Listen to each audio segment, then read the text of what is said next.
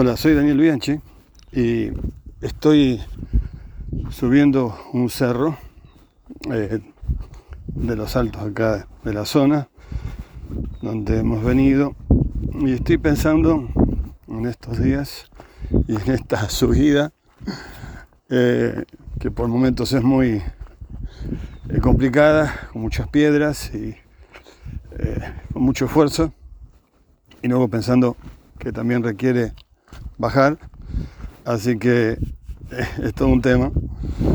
Entonces estoy pensando en esto que hemos eh, caminado juntos también, reflexionando en Lucas.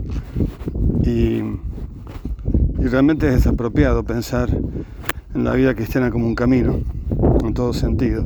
Es una imagen fuerte, motivante y desafiante. Siempre me ha impactado, me ha hecho pensar muchísimo esta imagen del camino.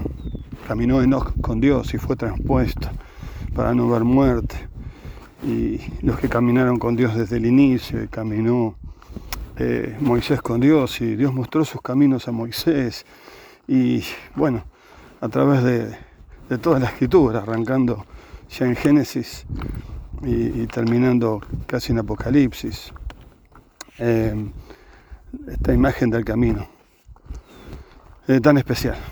Y este camino que Jesús recorre desde Galilea, eh, donde Lucas pone atención a, su ministerio, si bien él lo va a desarrollar en otros lugares también, pero Lucas pone especial atención debido a su propósito de escribir en el inicio del ministerio de Jesús en Galilea, inaugurado con el mensaje en la sinagoga que hemos hecho referencia hace un momento, hasta, hasta el final, el capítulo 19, cuando ya ingresa a Jerusalén. Así que caminante, ¿qué hay del camino? ¿Cómo estás caminando?